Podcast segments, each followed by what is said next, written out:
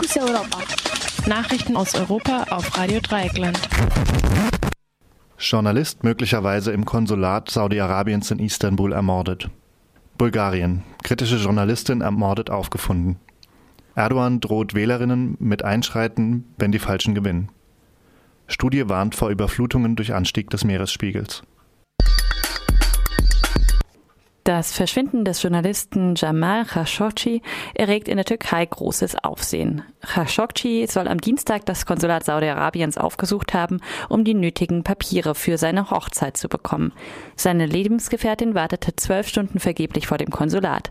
Das Konsulat behauptet, Khashoggi befinde sich nicht in seinen Räumen, kann aber auch nicht beweisen, dass der Journalist das Konsulat verlassen hat, da gerade an diesem Tag alle Überwachungskameras ausgefallen seien.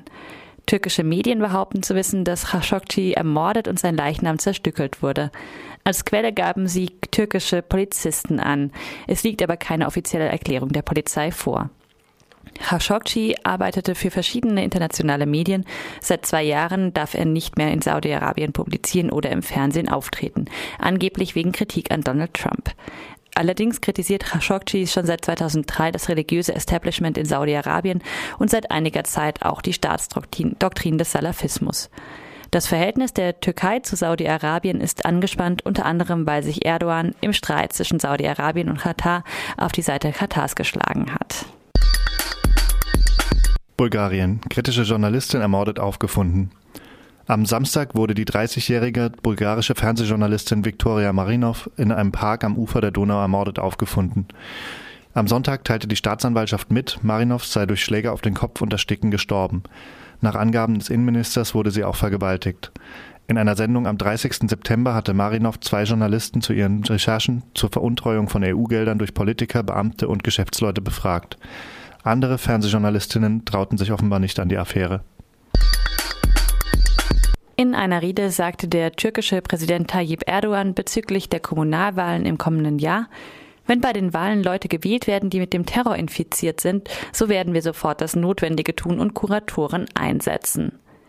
Seit 2016 hat die Regierung mehrfach gewählte Bürgermeisterinnen abgesetzt und an ihrer Stelle sogenannte Kuratoren eingesetzt.